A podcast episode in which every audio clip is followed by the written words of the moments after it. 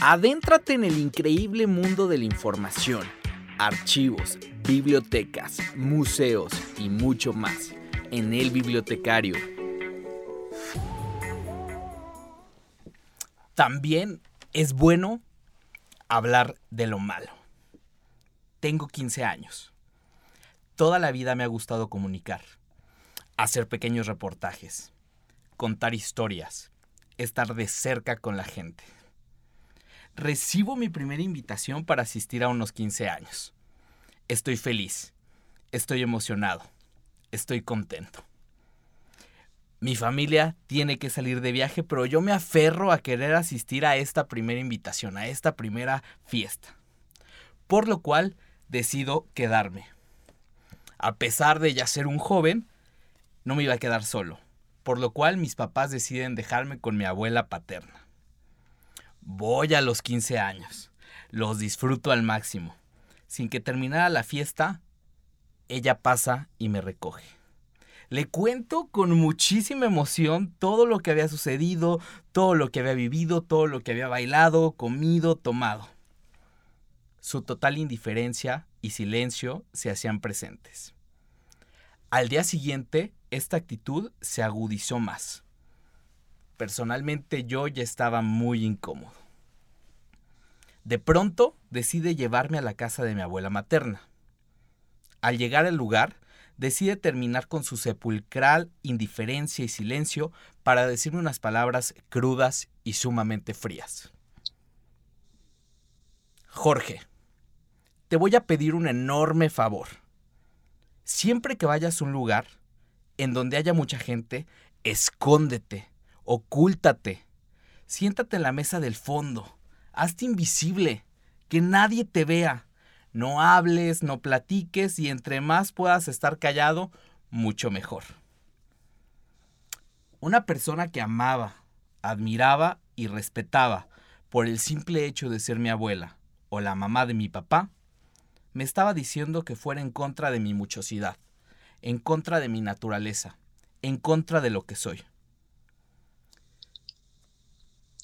Por el enorme valor que le tenía, seguí al pie de la letra sus palabras y renuncié a ser quien yo era. Sin embargo, tuve muchas diosidencias a lo largo de la vida que me permitieron abrazarme y afinar constantemente mi conciencia y darme herramientas para soltar la herida. Mismas que el día de hoy me permiten seguir y continuar apasionado en lo que me gusta, en comunicarme y darles la bienvenida de nueva cuenta a esta sexta temporada del bibliotecario. Yo soy Jorge Peña, podcaster, lector y bibliotecario. Alexe. Hola Jorge, encantada de estar otra vez aquí. Yo soy Alexe Calderón, bibliotecaria, tecnóloga, amiga. Muy bien, Alexe, pues te cuento que el día de hoy vamos a hablar sobre soltar la herida. El título de mi más reciente lectura que me ha permitido descubrir la maravilla de comprender, concienciar y soltar. Todos tenemos heridas. Alexe, ¿qué heridas crees que todos compartimos y, que y personalmente cómo las has llevado? Fíjate que ahorita hablando de, de soltar la herida y de este maravilloso libro amarillo que, del que hablas y que ha marcado tu vida, em, revisando sus páginas, mm, pues es impresionante, ¿no? Como a veces no sabemos que las tenemos. Me parece que esta vulnerabilidad que tenemos de pequeños, ¿no? Que eso es algo que de, lo que entendí en esta lectura, eh, nos hace justamente tener heridas que se van tal vez acumulando y que ni siquiera las identificamos y que como adultos tenemos eh, algunas situaciones, respuestas, algunos ciclos en los que caemos y es justamente por estas heridas. Yo en lo personal, Jorge, les platico y te platico que tuve un hogar hermoso, increíble, mis dos papás, espero que desde la eternidad me puedan ver porque les agradezco cada día, era un hogar con paz, mi papá un encanto, mi mamá una mujer entregada y a la vez poderosa, ¿no? Me encanta. Sin embargo, esta vulnerabilidad que tenemos, y eso lo entendí a través del libro, ¿no? Sí recuerdo, me recuerdo de niña, por ejemplo, tratando de encajar. Me recuerdo que de alguna manera te asignan un rol. Ah, es la que hace esto. ella es la que la siempre grande, es la chica, es la del medio. Este, o los amigos, ¿no? Ah, sí, ella siempre esto. Y tú, ok, entonces tratas de encajar. Y me parece que eso sí va resquebrajando nuestro carácter. Claro, te digo, vamos, eh, creo que hasta adultos es cuando reconocemos la herida que dices, ¿por qué me duele cuando alguien no me invita a un lado? ¿Por qué me duele cuando me rechazan? Y te digo, y es este hecho simplemente de tomar conciencia, ver dónde está la herida, como la que yo descubrí que yo tenía, asimilarla, trabajarla, tener herramientas, abrazarla, honrarla y soltarla. Y es tan complejo, me quise, quise entrar un poco en esta mini historia porque tú siempre me dices, ¿cómo eres de comunicativo y así? Pero tuve mi época este dark, mi época oscura, en donde de, de, un niño, de un jovencito que le encantaba hacer esto, tuvo que, que hacerse dark porque alguien lo hirió. Sí, Alguien lo lastimó pero que se van encontrando las herramientas. Y pues el día de hoy vamos a hablar de esta muy interesante. Te platico rápidamente, Alexe, que cubriendo una nota con el super equipo de multimedia GDL, que son quien produce este podcast, durante la, feria, la pasada Feria Internacional eh, Feria Internacional del Libro de Guadalajara, tuve la extraordinaria oportunidad de encontrarme con un hermoso libro amarillo. Ahorita que lo vean y que se los enseñamos, está hermoso, está lleno de mariposas y se llama Soltar la herida, una oportunidad de vida. Y pues es un libro hermoso, de verdad lo ves, te cautivas. Y bueno, te digo, yo iba caminando por los pasillos de la FIL, lo veo, digo, qué bonito, y lo empiezo a ojear y me pasó algo, bueno, no sé si, si pasa o estoy loco, que empatizas con el libro, que es, ay, esto me suena a mí, ay, esto es mío, esto ya me pasó a mí, esto, etcétera. Entonces, después tuve una diosidencia de esas que solo pasan una vez en la vida, porque estaba leyendo y leyendo el libro y llega nuestra querida Neiva de multimedia y me dice, ay, Jorge, qué bueno que estás listo, qué bueno que estás preparado y qué bueno que ya leíste el libro porque vas a entrevistar a la autora en un minuto. Entonces, de verdad fue una emoción, fue un nervio eh, y podemos descubrir muchísimo en el libro y a través de su autor. Y te puedo decir que hasta el momento es un libro que cambió mi vida y creo que va a cambiar el resto de mi historia y el resto de la historia de este podcast. Entonces, Alexe, como siempre, te invito a revelar las pistas para descubrir quién nos honra el día de hoy como madrina de esta sexta temporada. Está padrísimo, Jorge, y aprovecho, yo te traje un panquecito para celebrar esta sexta temporada. La verdad me encanta. Me encantan las personas que hemos conocido a través de este podcast, cómo hemos sido enriquecidos por la historia de vida de cada uno de ellos, no solamente en su ámbito profesional, sino sus vidas. Y pues la persona que tenemos hoy de madrina de sexta temporada, aparte del número seis, me encanta, eh, vemos cómo ella es de la Ciudad de México. Ahí te van las pistas. Es capitalina experta. Capitalina. Y te cuento rápido, yo la sigo en redes. Me encanta porque es esta capitalina metrópoli de que está en el sótano, está en el café, está en la Roma, está en la Condesa y todas estas cosas cautivantes de la gran ciudad. sí, sí, sí. bueno, pues es psicóloga por la Universidad Anáhuac, maestra y doctora en psicoterapia individual y de pareja por el Instituto Mexicano de Parejas. Tiene un posgrado en escritura creativa por la Universidad de Salamanca. Ha sido docente de grado y posgrado en la Universidad Iberoamericana. Lleva más de 20 años dando consulta y capacitación. Como persona le encanta coleccionar cajitas, mariposas. Yo hoy le traía unos aretes de mariposa que le voy a hacer llegar eh, es foodie travel de comida oriental, charcutería, repostería fina. Y bueno, aquí algo en lo que me identifico al 100, entre otras cosas de su libro, es apasionada del chocolate. bien, bien. Eh, una super mamá de un chico y una chica extraordinarios, dueña de una impactante mirada azul. Y lo que más le gusta en la vida es ver a la gente feliz, dar su mejor versión de sí. Ella es ni más ni menos que... Fanfarrias, por favor. Ella es ni más ni menos que la doctora Gina Goldfeder. Bienvenida Gina, ¿cómo estás? Eh, sin palabras. muy, muy conmovida. He tenido la oportunidad de conversar con muchísimas personas desde la publicación del libro y tienes la oportunidad de ver la calidad de las personas y los diferentes tipos de entrevistas y bueno, me eh, iba yo escuchándolos a los dos y solo me iban ustedes abrazando, ¿no? Y abrazando y abrazando. Y de todo este trayecto desde octubre que se lanzó el libro hasta ahora, como que son, son de mis favoritos. O sea, ahí, he tenido experiencias eh, súper amorosas, menos que más. Sí, esta es una de ellas, entonces estoy muy honrada de estar aquí con ustedes y de escuchar en tan poquito tiempo las cosas tan hermosas que, que han dicho. Y pues de todo se aprende. Y el día de hoy vamos a hablar de tu más reciente bebé, porque hay varios y se vienen otros más, se van a venir otros más. Entonces vamos a iniciar con la primera pregunta del cual el público nos mandó, todos nuestros spot escuchas nos mandaron y que es el inicio de este libro en su primer capítulo, que es pues el parteaguas. Doctora Gina, ¿cómo nos identificamos con la herida emocional? Fuerte. Bueno.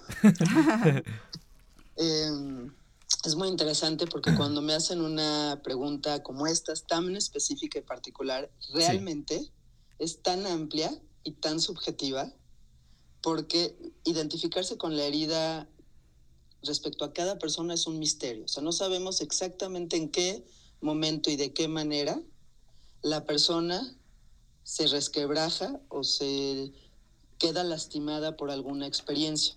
Ok.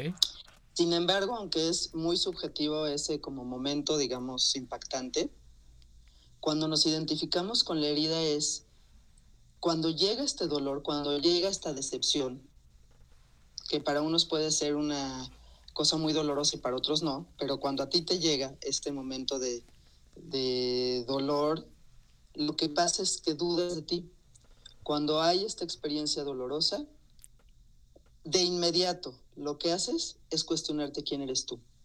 Si no me tomaron en cuenta, si me dijeron te escuchaba Jorge, de vete hasta la mesa más honda y, que nadie te vea, ¿cómo que nadie me vea? ¿No? Recordé, mientras tú compartías esto generosamente, eh, alguna vez que mi padre me dijo que, que yo no iba a poder salvar al mundo, eso me lo dijo desde muy chica, y que yo no era gran cosa, yo no era nadie para decir nada, nada relevante. Entre otras cosas más, que le agradezco porque tengo este libro, la novela que ya va a salir y muchas cosas más, y 30 años de convivir con las personas, ayudarlas y acompañarlas. Pero ¿cómo nos identificamos y cuándo es el momento en que nos identificamos con la herida? Cuando eso que nos dolió, creemos que somos nosotros. Nosotros somos esa, ese mensaje que nos mandan como esto que dijiste tú, vete hasta el final de la, de la mesa o del lugar, es yo soy inadecuado, yo no, no, valgo lo suficiente, mejor que no me vean porque por algo me lo está diciendo el más cercano a mí o el que supuestamente más me quiere. Entonces me creo eso que me pasa o que me dicen. Y ahí me identifico con, lo, con eso que está pasando como si yo fuera eso. Sí, un día la psicóloga me comentaba de, esperas que te, tienes tus amigos y tus enemigos. De los enemigos ya esperas que te lastimen, pero de tus amigos no. Entonces por eso yo hacía énfasis de alguien que amas, alguien que respetas cuando te hace una herida, creo que pues se queda la herida y se queda abierta y conforme el paso del tiempo va evolucionando. Oye Gina, tú organizas tu libro en tres partes con algunos temas profundos, o sea, ¿cómo pues la vida, no necesariamente alguien te tiene que hacer algo, ¿no? La vida en sí misma, pues a veces te va hiriendo, ¿no? Mis heridas más grandes yo creo que es la pérdida de la gente que amo, ¿no? He perdido a mis padres, he perdido gente joven, amigos, eh, y eso pues yo creo que marca, ¿no?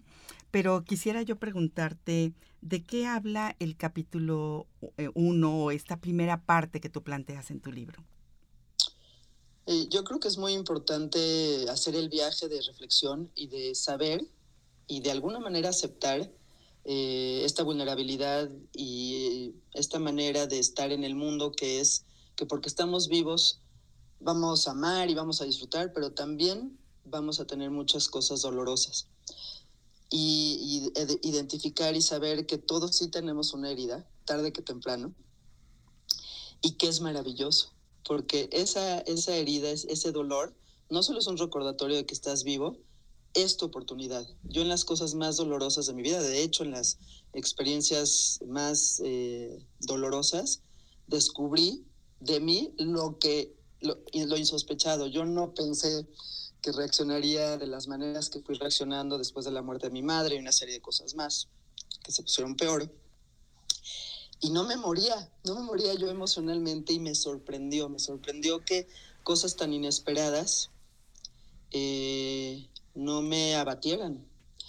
Claro, no quiero decir eh, que no me la sufrí muchísimo o no fue muy doloroso y, una época muy difícil. Eh, pero había la alternativa, darme cuenta hoy cuando llega un paciente, cuando llegan las personas con su motivo de consulta, si se llama motivo de consulta, que es Sí. su cuestión más dolorosa, la cuestión que quieren resolver, justo ese es el área de oportunidad.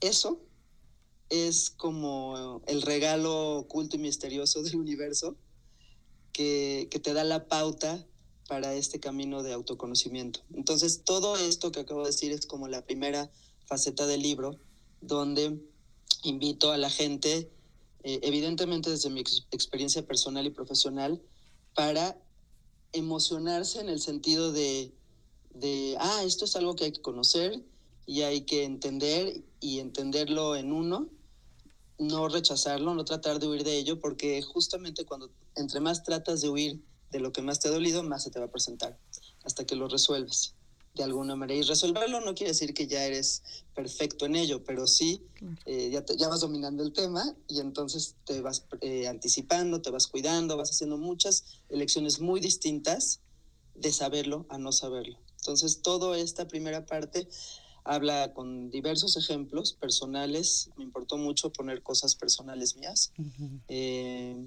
porque los terapeutas, para mí un terapeuta no debe estar ni en eh, un sentado en un sillón elevadísimo y el paciente ahí abajo como un mortal y, y nosotros somos los dioses, ¿no? Sino quería yo compartir esto y eso es lo que voy haciendo en la primera eh, etapa, digamos, la primera parte del libro con diferentes ejemplos de cómo explorar la maravillosa aventura de haber sido lastimados. Wow, que, o sea, me encanta cómo cosas tan fuertes que podrían sonar crudas, cómo las dices tan bonito y las explicas, porque es un grado de tomar conciencia, de tener una comprensión, de saber, bueno, esto me pasa, fui lastimado y luego no me voy a quedar atorado en la herida, no me voy a quedar tocando todo el día mi herida, sino proseguir. Y creo que esto no implica como este superpower de despertarte, te hirieron y al día siguiente, ah, yo soy superpoderoso y a romperla y así,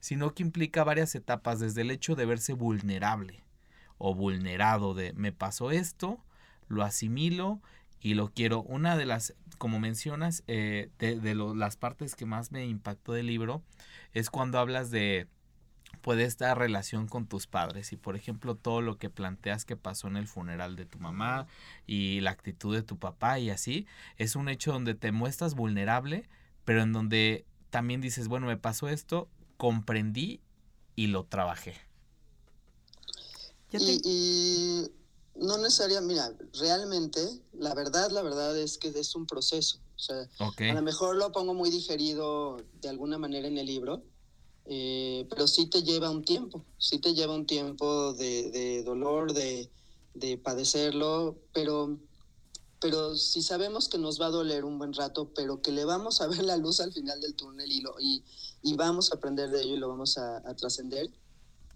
entonces podemos como, como que comprometernos a entrarle, ¿no? A entrarle a, a lo que vamos a tener que contactar de asumirlo, asumir esa parte que no la elegimos, pero que ocurrió en nuestra vida. Y te estaba escuchando, Alexe, cuando dijiste esta parte de la infancia hermosa. Y, y creo que por ahí, en alguna parte también del libro, digo, no todas las infancias tienen que ser wow tan épicas como la mía y tan, eh, tan de sobrevivientes.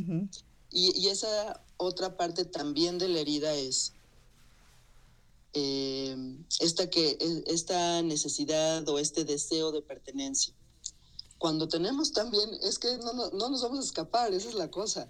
Cuando también tenemos eh, contextos lindos y amorosos y contenedores, también tenemos una responsabilidad, autorresponsabilidad de, de querer estar desde la mejor forma.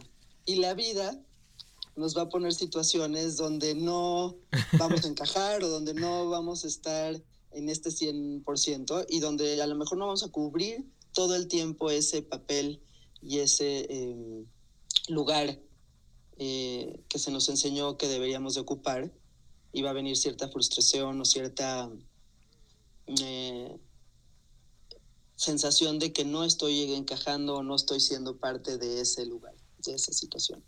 Y ahí hay una herida.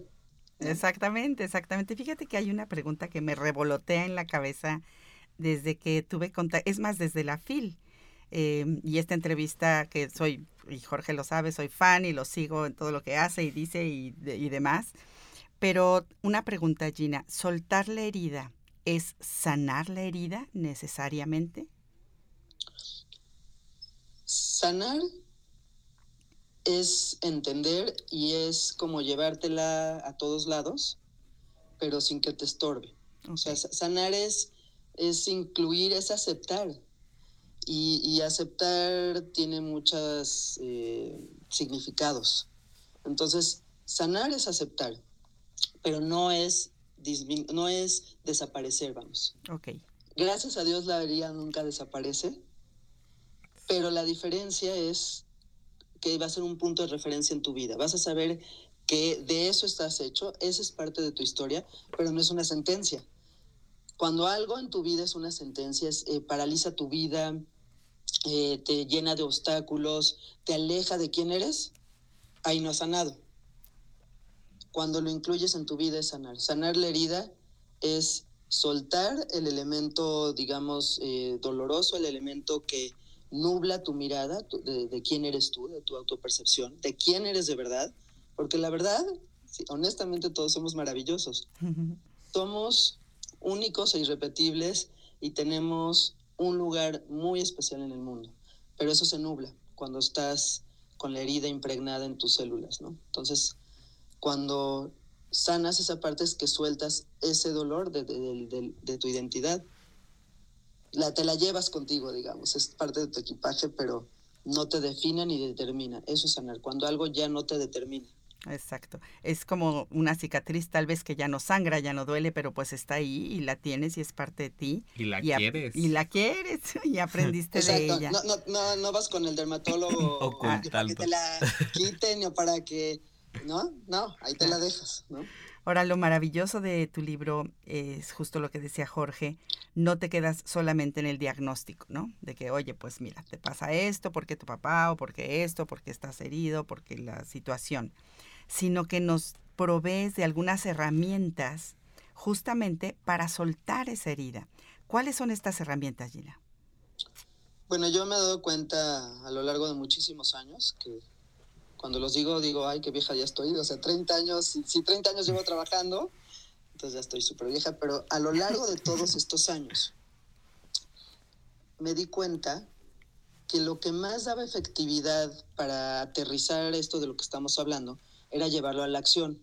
O sea, cuando estás eh, teniendo pensamientos o emociones y las llevas a la acción, en un ejercicio, en un ritual, en un, en un ejercicio que le llamo yo terapéutico con los pacientes, lo integras. Entonces, fui como seleccionando en esta segunda parte del libro las herramientas que más, me, que, que, más he disfrutado, pero no solo que más he disfrutado junto con ellos y que las creo en mi vida porque yo las hago, sino que mm, marcaban como la diferencia en, en la transición desde su trabajo individual. O sea, sí, sí, había un antes y un después cuando las realizamos. Y varias que incluyo aquí, porque hay muchas más. Em, pero seleccioné algunas que son muy puntuales y muy fáciles de comprender y de llevarlas a cabo, que son, por ejemplo, los mantras, los rituales, la realización de amuletos y la escritura del diario, que no les voy a anticipar mucho, pero ahí viene una sorpresa, de una cosa alrededor de la metodología que voy a lanzar también un siguiente libro alrededor de ello. Los contactaré de inmediato para que ustedes claro. Este, lo, lo compartan también. Y me es importante señalar algo aquí. Cuando yo digo estas eh, herramientas, pareciera que son esotéricas, también son esotéricas. No tengo nada en contra del esoterismo, me encanta. A mí me gusta todo en realidad, pero, pero sí tienen, yo soy todóloga en ese sentido porque todo me, fascina conocerlo, pero todas estas herramientas sí tienen una base psicológica. Claro. Eh, una metodología eh, de fondo psicológica. Por ejemplo, los mantras yo me daba cuenta de frases recurrentes que los pacientes decían. Decía, no, hay que detenernos aquí porque esta frase en particular rige su vida. Entonces vamos a hacerla consciente, luego la vamos a elaborar y le vamos a dar un propósito. Entonces los mantras son, por ejemplo, específicamente frases hechas por la persona que contienen un significado fundamental y de relevancia en ese momento de su vida. A lo mejor una persona necesita más eh, resiliencia en ese momento, más fortaleza o, está transitando por un miedo específico. Entonces hablamos de eso, definimos qué palabras eh, va a utilizar para su mantra. El mantra es una frase que es de repetición. Curiosamente, si nos ponemos a pensar, ustedes pueden ubicar cuáles son sus frases que se dicen a ustedes eh, en ciertas situaciones o para abordar, o de hecho, cuando están con ciertas personas, hay ciertas cosas que se dicen a sí mismos, ¿no? Bueno, esos son los mantras, pero llevarlos a la conciencia y darles un propósito muy específico eh, tiene un efecto poderosísimo, porque estás alineado. Una de las cosas que ocurre, y esto está comprobado científicamente, han hecho muchos, muchos estudios alrededor de eso, cuando la palabra y la intención y tu emoción que viene del corazón se alinean, tiene un efecto en la acción, tiene un efecto, digamos, en la realidad. Tú ejerces esa realidad porque tiene toda la congruencia, se llama coherencia, coherencia entre la mente y el corazón. Eso hacen los mantras. Entonces, esa es una de las cosas que les comparto ahorita como de las herramientas de la segunda parte del libro, porque me era muy importante no solo decirle a la gente, mira, ubica y reconoce qué ocurre, qué tienes, qué, se puede hacer con el dolor, ahora cómo hacerlo, cómo, puedo em, a través de ciertas eh, herramientas prácticas y aterrizadas lograrlo. Definitivamente, sí. el proceso creativo siempre ayudará a sanar. Claro. Oye, ¿y, cómo estas herramientas incluyen creatividad. Claro, y como lo mencionas, bueno, eh, siempre dicen que, bueno, voy a ir, no sé, hasta darme una barrida o algo así, y es un hecho que la persona trae un chip de algo me está pasando, quiero un cambio, no sé cómo, no sé por dónde es la ruta, pero quiero un cambio. Este, cuando conocí a Gina platicábamos de esto y cuando hice mi historia para Instagram dije, a ver, a todos los que nos encanta ir al psicólogo, y Gina dijo algo muy importante, y los que no. Porque ahorita tú mismo vas a ir buscando las herramientas para soltar la herida, para sanar tu herida, y esto puede ser a través de la lectura, como dices, de procesos creativos, escribir con nosotros mismos. Ahorita escuchar muchos podcasts de ayuda personal. No tengo para terapia, pero escucho un buen podcast sobre la ansiedad y creo que me va a ayudar a reducirla. Poner música, pintar, todo esto, hasta cocinar. Nos va a ir ayudando a pues a desenvolver el nudo. El otro día, eh, bueno, escuchaba una reflexión que cómo le hacían las señoras de antes para llevar como muchas problemáticas, tener 14 hijos, tener 14 casos, 14 familias que, que dependían de ellas y mencionaban que sus momentos de reflexión eran, no sé, cuando estaban tejiendo, cuando estaban cocinando, cuando estaban haciendo algo muy elaborado porque como estaban eh, concentradas es cuando más o menos ellas resolvían el problema. Entonces, pues a buscar, a buscar las herramientas que, que tenemos eh, pues para soltar nuestra vida. Sí, fíjate que a mí me encantó la parte donde hablas de que el alma necesita ser ejercitada, ¿no? Normalmente pensamos en ejercicio como en algo muy físico, ¿no? pero o inclusive mental, ¿no? Porque los ejercicios matemáticos, ¿no? Eh, pero me gustó mucho, ¿no? Porque herramientas, de hecho, tú le, tú le das una ojeada así rápida a tu libro, ¿no? Y hay palabras, o sea, hablas de plenitud, de resignificación, eh, hablas de eh, dar sentido, por ejemplo, la parte de vulnerabilidad. Por ahí vi que estuviste en algún congreso con Brené Brown, que soy fan de Brené Brown, y todo su tema de vulnerabilidad. Eh, esta parte, o sea, son palabras muy fuertes, Gina. O sea, son palabras que están en tu vida, que las fuiste formando, integrando, como dices, porque esa es otra palabra que usas mucho, integrar. Y las ahora nos haces una entrega en este libro llena no solamente de tu conocimiento, sino de ti. Y que esa es la parte que a mí me parece más eh, significativa del libro, que te podemos conocer aquí. O sea, esta es la primera vez que yo te veo, eh, digamos, cara a cara a través de la tecnología, pero te veo en tu libro, ¿no? Y conozco cosas de ti, no superficiales, conozco cosas profundas. Claro. Entonces, bueno, pues este está increíble, ¿no? Esta renovación que planteas. Algo que dices tú, Jorge, eh, es la inspiración. Sí. La inspiración es como el espíritu que habita en ti.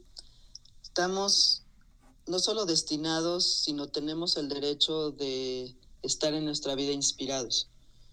Pero para que eso ocurra necesitamos quitarnos como las cosas eh, ajenas a nosotros, muy ajenas a nosotros, eh, de otros que no se pudieron encargar o de otros eh, que nos lastimaron. Porque otra de las cosas también importantes ahí es que no necesariamente los que nos lastimaron lo hicieron a propósito. Venimos cargando, venimos de generaciones que no han podido resolver eh, lo, suyo, ¿no? Y en la parte de lo que dices tú, Alex, sí me... En, en, palabras de mis pacientes, que ha sido muy interesante eh, y pacientes entrañables. Tengo pacientes ahorita que los he visto en las presentaciones, unos los he conocido porque los, no los había visto en persona, los, los más recientes, ¿no? Los que llevan dos, tres años en, en, Zoom. Pero tengo pacientes desde hace 25, 30 años. Y, y lo interesante que me dijeron de esto fue que, que obviamente les gustó el libro y eso dice, pero ¿cómo? Qué lástima que no todos van a saber decía uno, uno de mis más antiguos, dijo, de hecho, qué lástima, bueno, qué, qué fuerte y qué lástima que no sepan que esto es una experiencia espiritual. Me dijo, lo que yo he vivido en todos estos años en terapia es una experiencia espiritual. Y, y bueno, muchas veces en un libro no puedes plasmar pues, la experiencia per se, ¿no? Pero realmente cuando dices, eh, Alex, lo de las palabras que he integrado y las experiencias, sí creo que que te puedes conectar emocionalmente, psicológicamente y, llevar un proceso terapéutico, pero tiene que ocurrir una experiencia espiritual. No necesariamente estoy hablando de algo religioso, estoy hablando de una experiencia trascendente. Claro. Y cuando te ocurre, puedes estar listo para lo que venga. O sea, puedes estar listo para lo que venga y sabes que lo vas a poder sortear. A ver cómo, pero, pero, pero ya, pero no hay esa duda, no hay esa duda. No, y como dices, sobre la marcha te sorprendes de... Yo pensé que iba a vivir tal momento mal, pasa el momento y lo vives bien y sientes cosas y lo vas conectando a tu espiritualidad, ¿sabes? Lo vas conectando a lo que tú crees, a lo que sabes. Y cuando llegas a este proceso, es la última parte del libro que se llama, bueno, que, que, se enfoca que es estar en vida, estar renovados. Este nuevo yo, podríamos decirle, este yo presente, ¿verdad, Gina? Sí, de hecho, yo quería llegar a esa tercera parte todo el tiempo mientras escribía la primera y la segunda. Porque me encanta disfrutar la vida. O sea, yo quería como llegar a la parte, eh, y si se fijan, la tercera parte que tiene una intención muy específica, no, no tiene el nivel de densidad de, las, de las dos previas. Que la primera. Tiene poesía, que la primera. Tiene eh, algunos poemas, tiene... Y, se llama estar, disciplinas para estar en la vida, ¿no? Así dice. Em, hay que estar disciplinado para estar en la vida disfrutándola muchísimo. Sí. De hecho, creo que la finalidad última debería de ser estar disfrutando mucho tu vida. Em, nos han enseñado muchas cosas equivocadas. La primera mentira que nos damos, de hecho, en la vida, que nos decimos o nos las dijeron, es dudar de nosotros. Esa es la primera gran mentira, de que desconfiemos de quiénes somos. Y si esa es la primera mentira y funcionamos en la vida con esa mentira, de que no somos lo suficientemente valiosos o que no somos lo suficientemente perfectos o que no somos lo suficientemente exitosos, entonces muchas de nuestras decisiones, y una de ellas respecto al disfrute, pues se van a ver averiadas y se van a ver limitadas. Pero esa tercera parte que hablo de varias cosas, de varias disciplinas, en realidad son como algunas sugerencias que se me ocurrían, pero yo podría sugerir muchísimas más alrededor de qué se te puede ocurrir para solo estar en la vida disfrutándola. Ok. Y no quiere decir que estemos escindidos y que nunca va a haber dolor o que no va a haber momentos donde te la pases mal. Pero si tu, si tu perspectiva es, yo me voy a divertir, de verdad me la voy a pasar muy bien. Hace poquito tuve una, una reunión y la anfitriona me decía que estaba muy preocupada, le decía una noche antes, decía, recuerda que tienes que disfrutar. Si, si no disfrutas lo que va a pasar mañana, se te va a haber ido el momento disfrútalo. Ya planificaste, ya hiciste todo lo que tenías que hacer. Lo demás, quién sabe cómo va a ocurrir. A lo mejor este, sirven el desayuno frío o a lo mejor de último momento no sirvió bien el volumen. yo me acuerdo que me, me, preguntaba mi hijo de 20 años algunas cosas de cuando nos casamos, su papá y yo. Y le conté algunas de las cosas que salieron mal, ¿no? Entonces me dice, no, bueno, entonces todo salió mal. Le decía, no, no, no, fue muy divertido, de hecho, ¿no? Pero, pero pues las cosas que están fuera de tu control, que son casi todas, sí. esa es la realidad.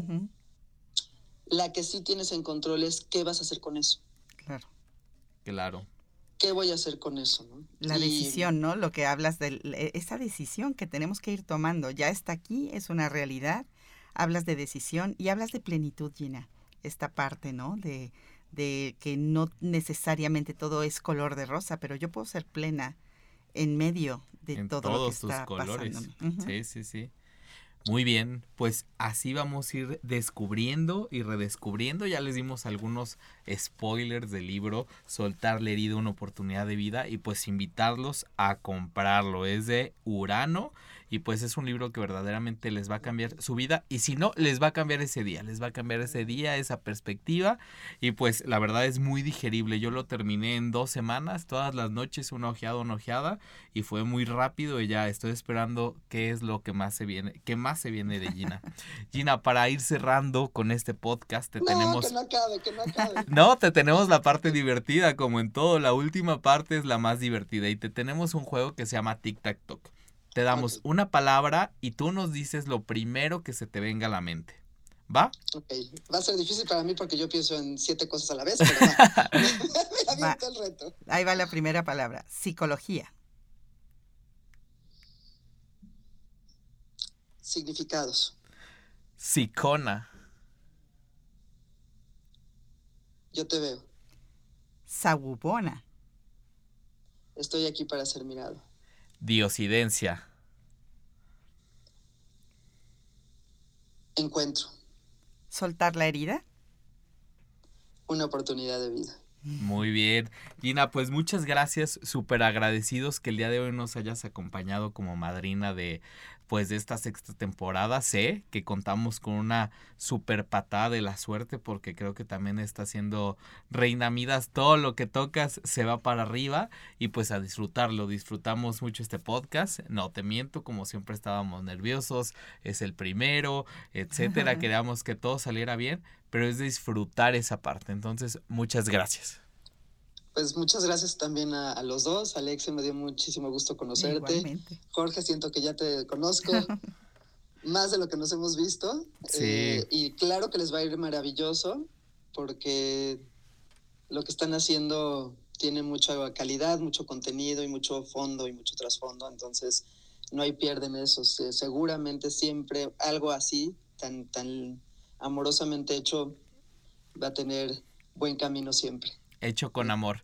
El día de hoy, para cerrar, les tengo una extraordinaria cita que tengo en mi libro Soltar la herida. Y esta cita es hecha a mano. Se las leo. Qué, gana- qué gran alegría coincidir la herida que me ha abierto a personas maravillosas. Ustedes son unas de ellas. Gina Goldfeder. Gracias, doctora. Muchas gracias. Muchas gracias. Spot y escuchas, hemos llegado al final de este primer episodio de la sexta temporada. No me gustaría despedirme sin antes recordarles que en todo lo que hagan se lo dediquen a ese pequeño rayito de luz que los levanta por las mañanas y que hacen que se apasionen. Y además de que no se olviden de vivir su carpe diem. Hasta la próxima. Gracias. ¿Verdad que fue cero aburrido hablar de bibliotecas? Te invito a que continúes escuchando El Bibliotecario